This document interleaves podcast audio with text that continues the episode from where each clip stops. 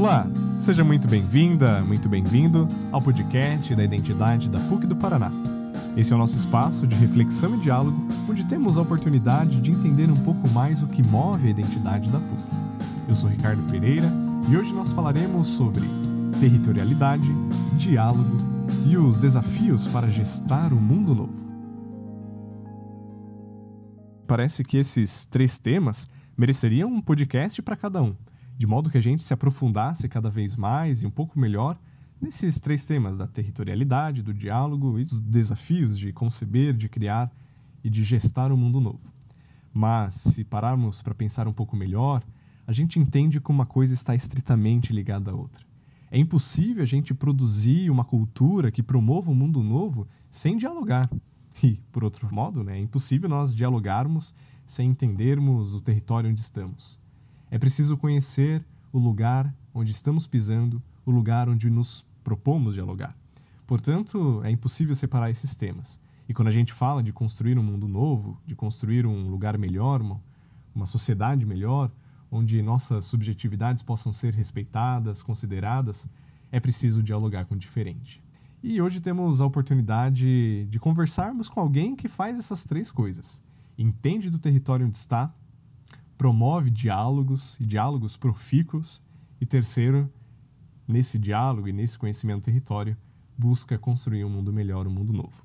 Conversaremos hoje com Dom Zanoni Dementino Castro, Dom Zanoni que é arcebispo da Arquidiocese de Feira de Santana, da Bahia, é, foi nomeado é, arcebispo da Arquidiocese em 2014, desde então faz um trabalho lindo, um trabalho incrível, com a diocese, mas também com a pastoral afro-brasileira, né? uma pastoral que nasceu com o intuito de promover a cultura afro dentro do seio da igreja e da sociedade, lutando contra tantas desigualdades né, que o, esse povo, que esse território do povo negro, do povo preto do Brasil enfrenta, mas que também uma cultura interna dentro da própria igreja em que precisa considerar e reconsiderar todos os povos, todos os povos igualmente.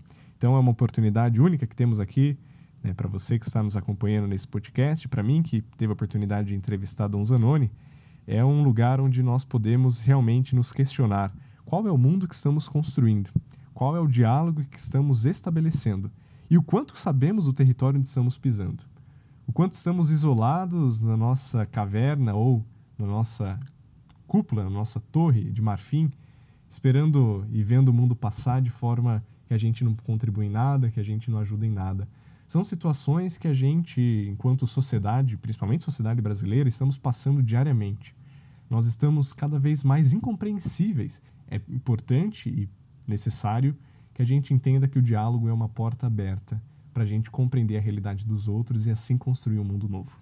Portanto, Dom Zanoni, agradeço a sua presença aqui entre nós. É com muita alegria realmente que a PUC do Paraná é, acolhe um pouquinho da sua fala, um pouquinho do seu testemunho é, das suas reflexões, para que a gente possa, assim, entender, compreender e, quem sabe, construir um mundo melhor. Dom Zanoni, eu acho que, para a gente começar um pouco dessa nossa conversa, vale nos situar um pouco exatamente do território nacional, assim, quase que um, uma leitura de cenário que nós é, precisamos fazer para iniciar uma conversa que tem um tema tão vasto e tão importante como esse quer dizer que nós estamos, né, evidentemente, num período de crise, não só uma crise né, sanitária, mas uma crise narrativa, assim, de, de diálogo, uma crise em que a gente quer voltar algumas estruturas internamente dentro da igreja e externamente, né, enquanto quando a gente pensa numa política nacional de desenvolvimento humano e dos direitos humanos, nós queremos retroceder a alguma estrutura, né, que aparentemente até que traz uma certa segurança, né, a gente gosta, assim como seres humanos, né? A psicologia, a filosofia, é, tantos outros saberes, né? Asseguram que, de fato, a gente se sente muito mais confortável quando a gente tem uma estrutura que nos protege, que a gente carrega para o seio da sociedade, o seio da, das nossas relações comunitárias.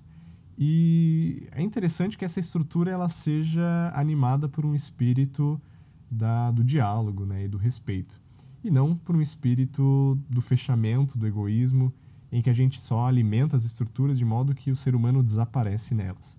Eu queria que o senhor falasse um pouquinho sobre essa, essa questão né, de, da, da nossa crise, da, dessa crise narrativa, e também falasse um pouquinho da tua experiência, já se apresentando para o nosso público aqui, é, aí da Arquidiocese de Feira de Santana e da Pastoral Afro-Brasileira. Pois é, estamos alegria, disposto, é, oportunidade bastante importante nesse tempo de crise. Essa crise não só sanitária, né, da saúde, esse, não sei se foi ontem, antes de ontem, mais de 1.900 pessoas morreram. Né, isso não é por acaso, isso é um projeto de negação, de, de destruição, de matança.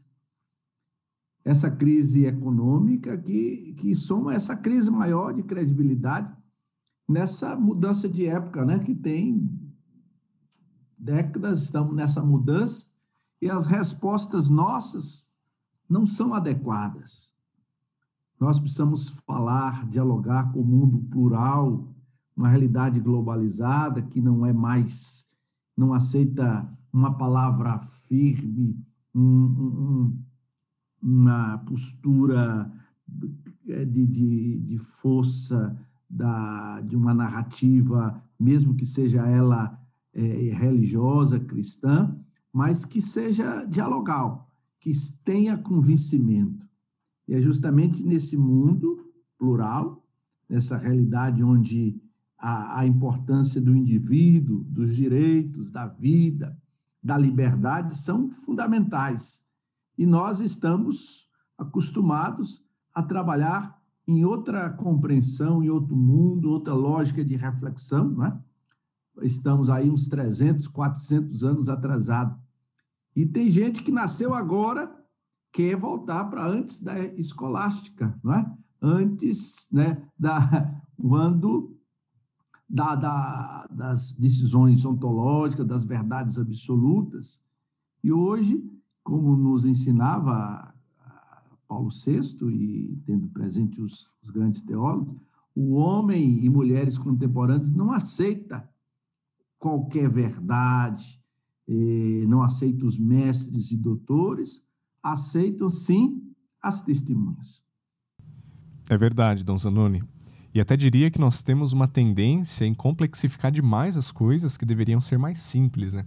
Essa questão do testemunho é uma delas. Nós nos preocupamos tanto, nos formamos para falarmos difícil, né? temos uma linguagem rebuscada, parece que andamos com um dicionário debaixo de um braço e tábulas das leis, as tábulas né, de orientações assim morais no, no outro lado do braço, né? De modo que a gente vai aplicando verdades aos outros, né? É, e julgando, né? De fato é um julgamento, né? Dizemos, é, você está certo se fizer isso, é, o jeito como você vive está errado por causa daquilo, uma família certa é moldada sob esses aspectos e não outros.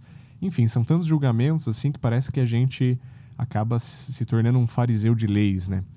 É, apenas aplicando verdades que nós mesmos, como humanos e em momentos históricos, né, nós construímos. Eu queria dizer, perguntar ao senhor, como que a gente transforma o mundo, né? Como que uma mudança radical né, dos parâmetros, da, da, da régua que nós usamos para medir os outros, essas coisas que a gente vai construindo assim e achando que é a verdade, como que a gente muda isso a partir de, um, de uma mudança que considere o, simplesmente o testemunho?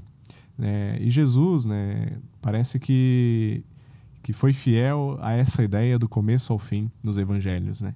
O testemunho é o que muda, é o que move.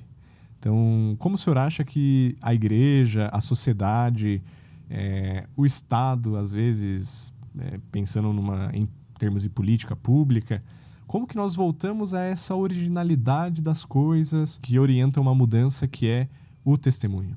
Eu que sou aqui da terra do anjo bom da Bahia e ver como a vida de uma mulher simples, é, de uma religiosa que não tinha todo o conhecimento da, da, da, do magistério, da doutrina, da Bíblia, mas como Jesus passou a vida fazendo bem. O anjo bom da Bahia, não só para os católicos, mas para os evangélicos, para os batistas, para do povo do pentecostal, para as pessoas do candomblé, aqueles que não têm fé, essa mulher marcou profundamente. Então, creio que a fé cristã não pode ser apenas na transmissão de verdades, não pode se limitar a, a, ao elenco de, de, de, normas e proibições, mas, sobretudo, na ação, né? na, na, na, no serviço ao outro, na preocupação com as pessoas.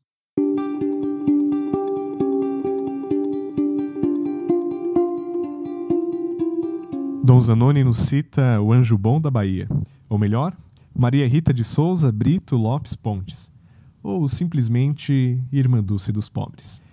Irmã Dulce, sem sombra de dúvida, é o maior exemplo do povo baiano de pessoa que transformou a sua vida numa ação, e uma ação que mudava humanitariamente a vida de muitas pessoas.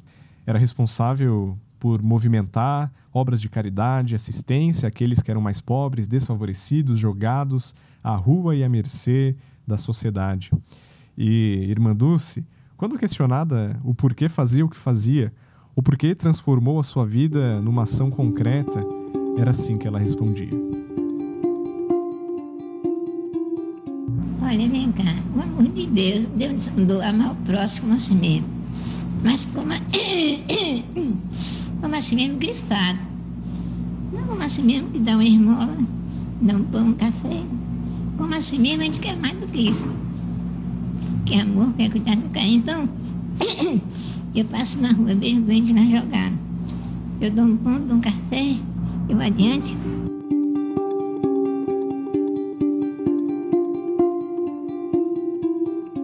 Irmã Dulce é esse grande exemplo para todos aqueles e aquelas que querem mudar o mundo a partir da sua realidade.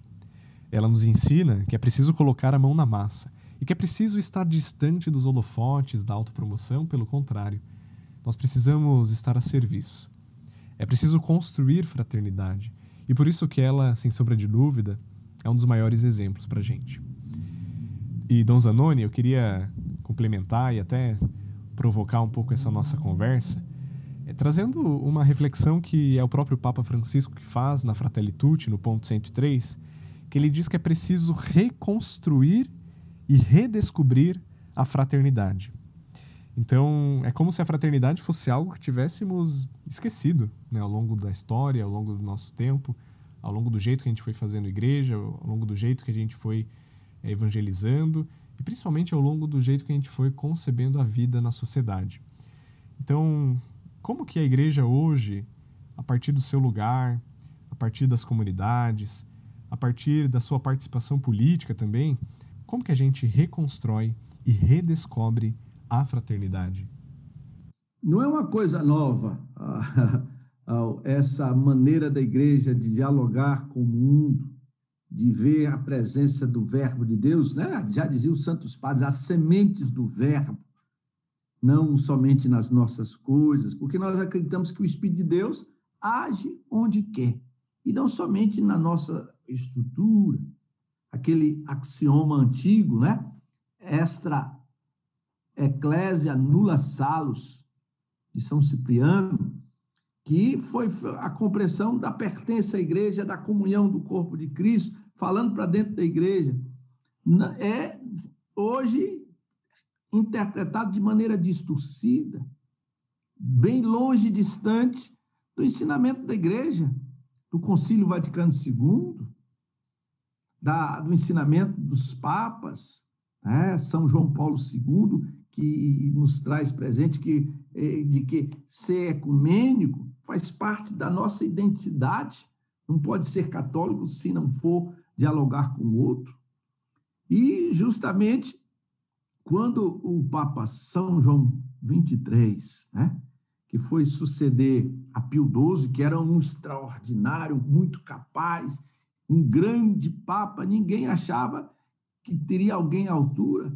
E se pensava em colocar um papa transitório, alguém de transição, e eis que vem esse enviado de Deus, esse grande dom, né? o Papa Bom, que percebe que a igreja não pode ficar alheia, indiferente, tratada como museu, como algo do passado, indiferente aos sofrimentos, às dores, às expectativas do nosso povo, resolve e convoca um concílio Isso foi um, algo assim extraordinário, não esperado, uma surpresa para todos.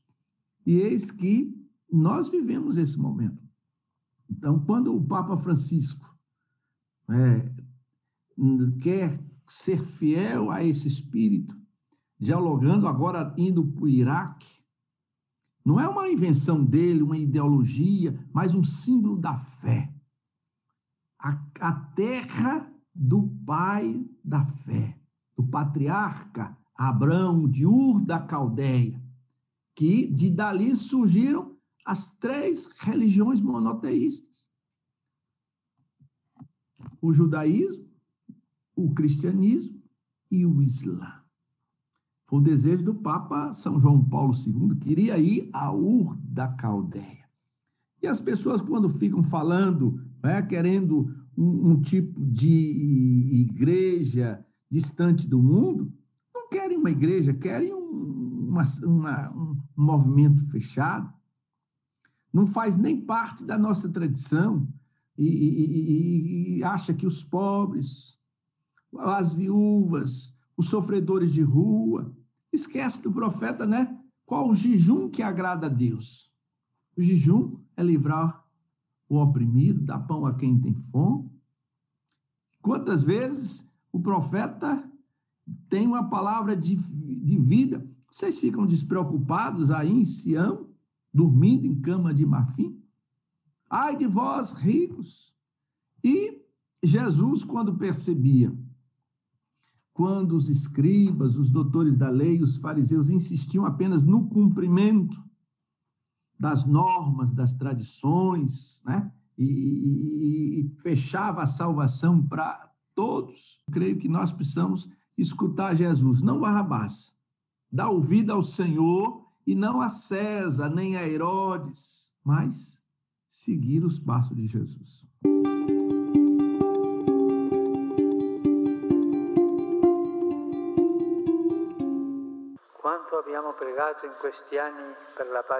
Quanto rezamos ao longo destes anos pela paz no Iraque. São João Paulo II não se poupou em iniciativas e, sobretudo, ofereceu súplicas e sofrimentos por isso. E Deus escuta. Deus escuta sempre. Cabe a nós ouvi-lo e andar em seus caminhos. Cale-se as armas. Limita-se a difusão aqui e em toda parte, sem os interesses de partes, os interesses externos que se desinteressam da população. Desse voz aos construtores, aos humildes, aos pobres, ao povo simples que quer viver, trabalhar e rezar em paz. Chega de violência, chega de extermínios, fações, e intolerâncias. Essas são palavras do Papa Francisco no seu primeiro discurso público no Iraque, em 5 de março de 2021.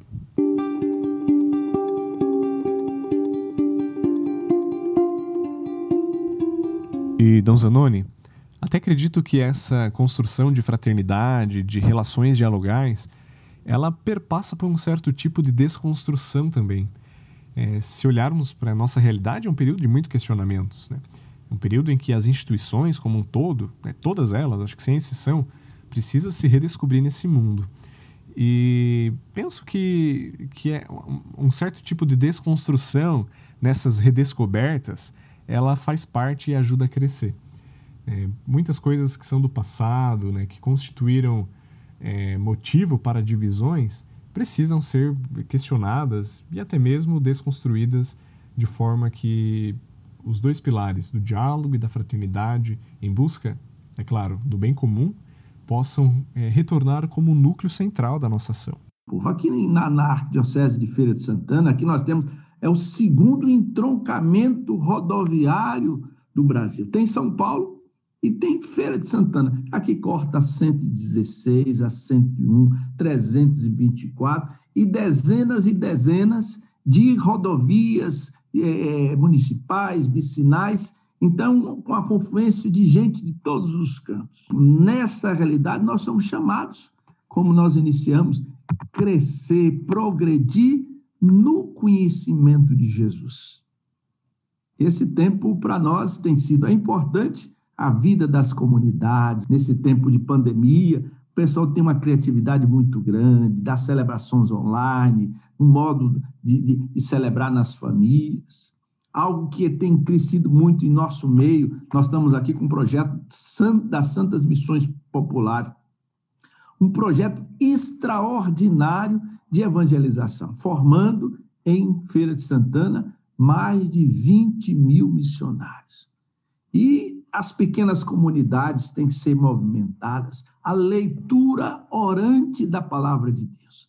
Nós fazemos aqui em Feira de Santana uma caminhada do perdão quase 70, 80, 50, é milhares e milhares de pessoas, um momento forte. Mas é um tempo de solidariedade.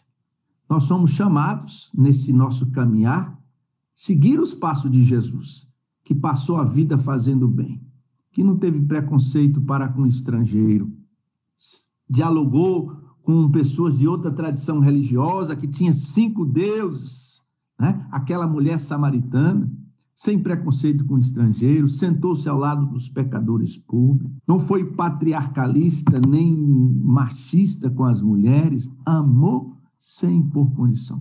E apontou que o que vale para Deus, o que justifica a Deus, que nos aproxima, é o serviço.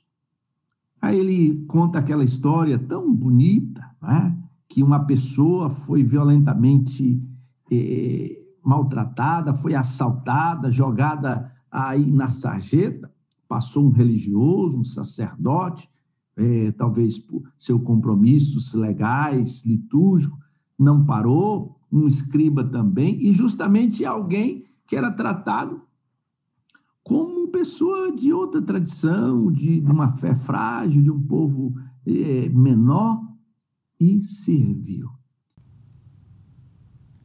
A campanha da Fraternidade Ecumênica de 2021 nos levou a pensar sobre a fraternidade e o diálogo como compromissos de amor.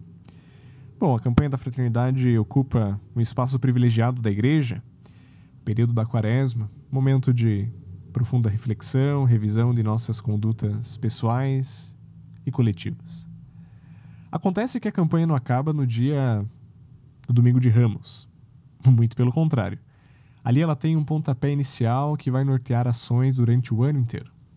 A partir da coleta da solidariedade, as dioceses do Brasil inteiro mobilizam ações, atividades inclusivas e sociais, de modo que a campanha da fraternidade ganha um corpo de ação e de projeção real.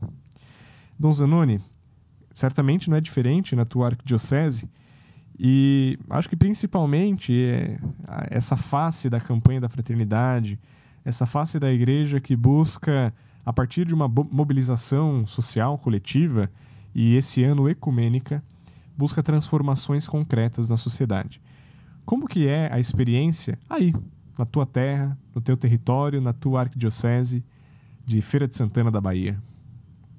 Há mais de 60 anos, essa experiência vem lá do Rio Grande do Norte, quando padres da Caritas, com apoio do seu bispo, né? Dom Eugênio Sales foi arcebispo de Natal, arcebispo de Salvador, primaz da Bahia, e foi arcebispo do Rio de Janeiro, cardeal, a Cúria Romana, e percebeu e, intuiu que uma maneira de servir, nós tínhamos um fundo necessário para o cuidado com as pessoas para o tratamento das gentes.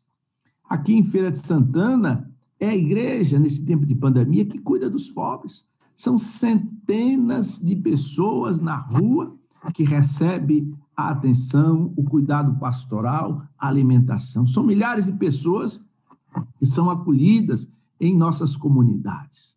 Nós temos a Fazenda da Esperança aqui, nós temos o espaço Viva Mulher em Feira de Santana, que acolhe as, as mulheres em situação de risco. E a gente tem presente cada dia a violência contra as mulheres, o feminicídio. Isso não é ideologia, isso é serviço aos pobres, isso é evangelho. Lembrando aquilo que, que Dom Helder né, que Dom Helder Câmara, bispo de arcebispo de Olinda e Recife, o santo, né? O Papa diz um santo homem.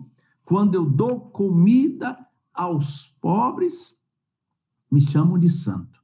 Mas se eu pergunto por que, que esse povo é, é, é pobre, qual a causa dessa pobreza, me chamam de comunista. Então é, é falta de estudo. E, e isso não devia seminarista, padres, diáconos, gente de igreja, não tem razão nenhuma desse negacionismo, dessa distorção do conhecimento. Precisa seguir os passos de Jesus em comunhão profunda com a igreja, que diz que as alegrias, as dores, os sofrimentos, sobretudo dos pobres, é nosso, dos pastores e da igreja. Porque o Espírito Santo de Deus não fica amarrado à estrutura, ele age onde quer. Nós somos diferentes, temos pensamentos diferentes. Na igreja, quanta diferença nós temos nos movimentos, na compreensão, na eclesiologia, mas a humanidade precisa ser cuidada. Nós vivemos esse momento de, de desrespeito à vida, da sua concepção, até o seu fim natural. Quantos e quantos homens e mulheres, quantas crianças morreram aí em Manaus por falta de oxigênio? Nós precisamos nos movimentar, nos empenhar seriamente. E às vezes fica aí esta compreensão distorcida, esta associação ao mal, ao demônio, aquilo que divide, que separa. Eu creio que esse é o caminho. Diante de ti, né? Deus põe uma vida e põe uma morte. Eu nunca compreendi que optar pela morte seja o caminho de Jesus, né? A pessoa humana é o critério da nossa salvação. Ah, não, não, não.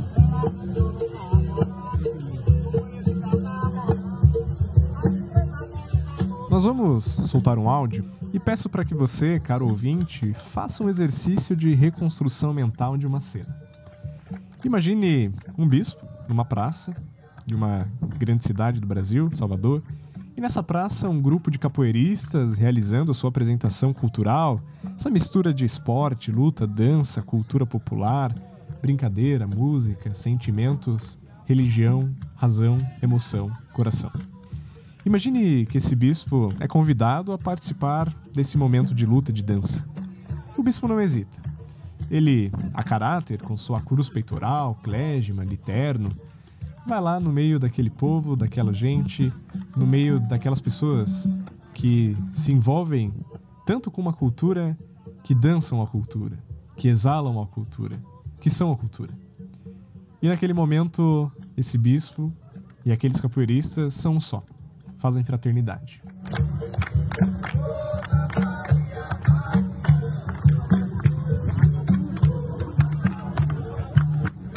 Eu fui participar da chegada, da apresentação dos novos bispos auxiliares, né? Dom Dorival e Dom Walter, que chegaram para servir ao, à Igreja de São Salvador, a primária do Brasil, a, a, a Dom Sérgio, que, o cardeal Sérgio, que está chegando também. E depois da celebração, e fui para o estacionamento, e junto com Dom Estevão, bispo de Rui Barbosa, e ali na, na, na frente da catedral, no terreiro de Jesus, como é conhecido, né? que era o espaço ali do jesuíta, e é comum, faz parte da tradição da cultura, as rodas de capoeira. Para lembrar para a gente que até 1937 a capoeira era considerada coisa de vagabundo, era caso de polícia. Então era preso quem tivesse vagando, brincando, jogando aí. Como toda coisa do povo negro, até pouco tempo, a religião de matriz africana era precisa de autorização da polícia para funcionar. Se a gente perceber, então 300 anos de escravidão, esse crime de lesa humanidade pesa sobre esse povo, sobre nós no Brasil, né? Essa realidade que nós vivemos, essa desigualdade que pesa, que marca profundamente a nossa sociedade, essa distância cada vez maior da qualidade de vida do povo afro-brasileiro com os outros, o número grande, né? É, nós somos a segunda, terceira população carcerária do mundo e a maioria absoluta dos, dos aprisionados são afrodescendentes. Embora tenha decrescido o número de homicídios no Brasil, cresceu assustadoramente a morte e o extermínio de jovens negros. Então, a esse momento eu fiquei impressionado porque esta surpresa se divulgou, alastrou, viralizou, um gesto simples, né? Quem vai a Salvador, então, logamente faz parte ali, é convidado a participar, dançar, bater pau. E eu, como eu sou, embora nunca fiz capoeira, mas sou baiano de, do sertão da Ressaca, outra região de Vitória da Conquista, 500 quilômetros de Salvador, mas esta baianidade faz parte desse perceber que esta cultura nossa marca profundamente a, a, a compreensão, a, a origem do povo brasileiro. E esse contato, esse perceber que não é estranho, as pessoas sentem. Eu estava todo com cruz peitoral, estava com roupa eclesiástica, com colarinho romano, e pediram a bênção. Padre, nos abençoe. E nós chegamos perto, e aí foi desafiado, como todo mundo é, a essa roda de capoeira. Eu creio que esse diálogo, não tanto as palavras, as verdades, mas o respeito com o outro, a tradição do outro, a cultura do nosso povo, da nossa gente. Dom Zanoni, é uma alegria te escutar, saber das suas experiências, escutar as suas reflexões. E acho que nós, nesse podcast, cumprimos um pouquinho daquilo que a gente queria no início, que era passar por três temas. Primeiro, do território, a importância de considerarmos o lugar, e não só o lugar físico, mas existencial das pessoas, suas tradições, suas culturas, respeitar a sua ancestralidade, tudo aquilo que compõe a sua existência. Depois, uma forma de estabelecer diálogo a partir desse lugar de fala. E por fim, tanto o diálogo quanto a compreensão do espaço nos fazem construir, sem sombra de dúvida, um mundo muito melhor. Bom, Dom Zanoni, quero te agradecer por estar aqui conosco hoje e peço que nesse instante final o senhor possa nos deixar uma última palavra, nos deixar um envio e como a gente pode de fato trabalhar para construir esse mundo novo alegria, Ricardo, poder participar desse momento, partilhar de, dessa nossa experiência. E esse desafio, a missão nossa, né? na gestação de um novo mundo de justiça e paz. Quem vai gestar a sociedade de fraternidade, a cultura do amor, do perdão, da reconciliação? Não são os Big Brothers, não são os milionários jogadores, nem aqueles que acham que deve se inclinar diante do Deus dinheiro, não é? É, da, do, do, do, mercado, que, que exige cada vez mais sacrifício. Mas somos nós que fomos configurados a Jesus, que passou a vida fazendo bem, a construir um mundo de paz e justiça, um novo céu, uma nova terra, mas que já foi inaugurado por Deus em Jesus, já se realizou, mas não cai pronto do céu. Exige de nós a resposta. Nós chamamos esta resposta.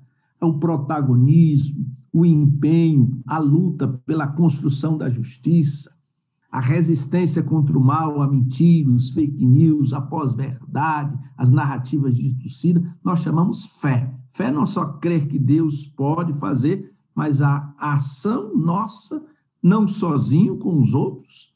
Que o Senhor nos abençoe, nos guarde e nos faça felizes. Amém. Muito obrigado, Dom Zanoni, e agradeço a você também, ouvinte, que nos acompanhou até aqui em mais esse podcast. Nesse episódio, nós utilizamos áudios da TV Vatican News e da Rede Globo.